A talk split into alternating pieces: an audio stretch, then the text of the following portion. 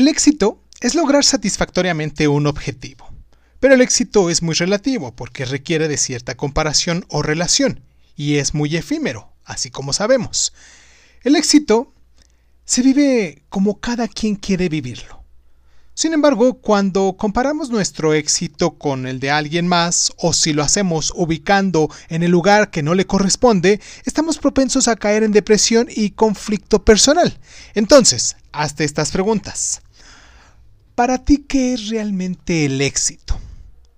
¿En qué te basas para considerar algo como un éxito? ¿Dónde tienes ubicado tu éxito? Si tu éxito está en tu trabajo, ¿qué pasa si te corren?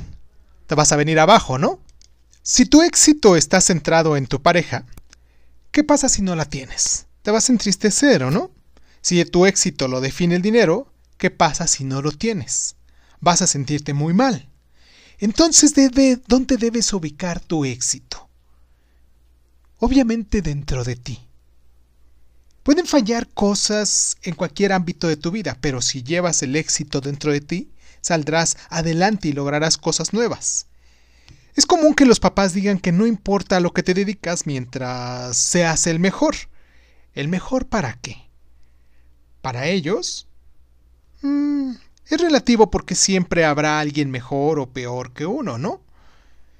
Sé el mejor para ti porque la competencia es con uno mismo.